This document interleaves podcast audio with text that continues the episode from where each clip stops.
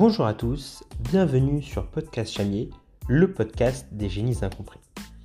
Le sujet du jour concerne l'industrialisation, ou plutôt la réindustrialisation de la France. Depuis plusieurs années, beaucoup d'entreprises françaises ont délocalisé leur production en Asie et plus particulièrement en Chine. Le premier impact a été la perte de compétences. Cela a même permis aux pays asiatiques de rattraper leur retard technologique par rapport à l'Europe. On peut prendre pour exemple les voitures coréennes qui sont devenues comparables aux meilleures berlines allemandes. Les ordinateurs, téléphones portables et téléviseurs sont totalement fabriqués en Asie et plus particulièrement dans quatre pays la Chine, le Japon, la Corée et Taïwan. Il y a même des exemples illogiques. Il y a quelques années, Siemens a accepté de fabriquer des trains à grande vitesse en Chine, ce qui a permis aux Chinois d'avoir les connaissances nécessaires pour fabriquer eux-mêmes ce type de train. La conséquence est qu'aujourd'hui, le fabricant de trains chinois CRRC est devenu le numéro 1 du ferroviaire. Cet exemple n'a pas fait changer d'avis Airbus qui a installé une usine en Chine.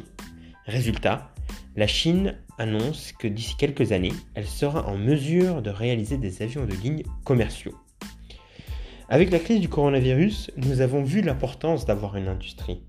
Nous avons eu une pénurie de masques et de gel, et nous sommes vite devenus dépendants de l'Asie. Les entreprises de textile n'ont pas réussi à se reconvertir pour fabriquer en masse des masques. Notre tissu industriel était tellement fragile qu'il a fallu un regroupement d'entreprises pour réaliser des respirateurs. En conséquent, l'État français et l'Union européenne ont décidé de réaliser un plan de relance d'investissement de 100 milliards d'euros dont une partie sera dédiée à la réindustrialisation.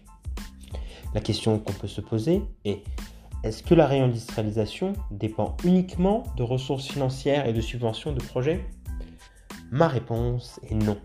Ce n'est pas en payant des millions d'euros dans des projets spécifiques que l'on réindustrialisera la France.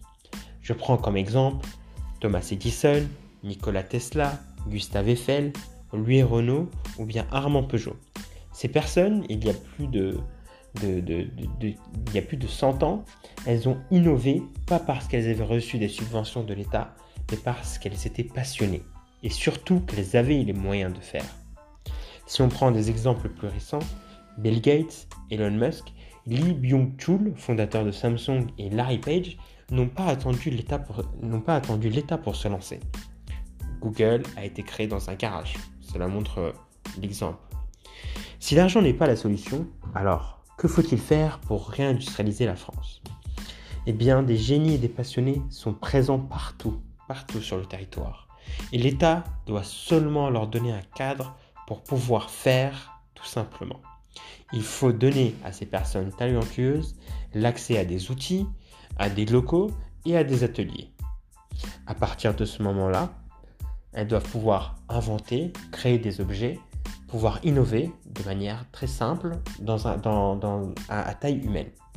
Ensuite, l'État doit pousser les petites et moyennes entreprises, les entreprises de taille intermédiaire et les grands groupes qui ont des connaissances plus grandes et une force de frappe plus grande à s'ouvrir aux inventeurs d'aujourd'hui. Les entreprises françaises sont uniquement tournées vers des gros marchés, ce qui n'est pas possible, et elles devraient laisser l'opportunité à des petits entrepreneurs de pouvoir acheter des petites quantités pour pouvoir fabriquer de meilleurs objets et pouvoir faire une petite euh, industrie qui petit à petit va s'agrandir. Je prends l'exemple de Renault qui devrait pouvoir mettre à disposition ses pièces en petite quantité pour que des petits passionnés puissent pouvoir fabriquer des voitures qui peut-être pourront faire de plus grandes voitures et essayer d'avoir une petite industrie.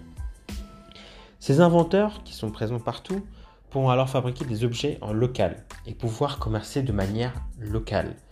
Je pense qu'un rayon de 30 km serait très bien pour pouvoir créer, fabriquer et vendre euh, et essayer euh, de travailler avec les grands commerçants qui sont implantés partout sur le territoire, par exemple comme Carrefour, Fnac, Darty, Auchan, Casino et Galerie Lafayette, qui doivent ouvrir les portes de leurs magasins pour les fabricants locaux. Euh, il devrait prendre exemple sur Amazon qui euh, vend plus de la moitié, euh, qui se vante de vendre plus de 50% de produits issus des PME françaises. Une fois implanté en local, et que l'intérêt euh, de l'objet ou de l'invention est prouvé et que cette petite industrie est bien mise en place, eh bien ces grands groupes euh, qui ont aidé ces petits inventeurs en local eh bien, doivent travailler ensemble pour pouvoir travailler sur une distribution et une diffusion nationale. Cela permettrait petit à petit de consolider une industrie, de consolider l'utilité, de garder les compétences et euh, de, s'agrandir petit à petit. Pour conclure, la réindustrialisation de la France passe donc par l'accès à la fabrication artisanale, donc Fab Lab, ateliers, locaux.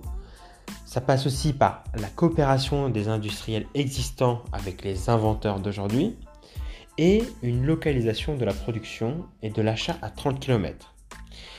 Tout cela pour finir euh, enfin euh, avec une coopération avec les acteurs de la distribution. Ces quatre leviers permettront de réindustrialiser le pays dans tous les secteurs existants. J'espère que ce podcast vous a bien plu. Je vous dis à très bientôt sur Podcast Chamier. Au revoir.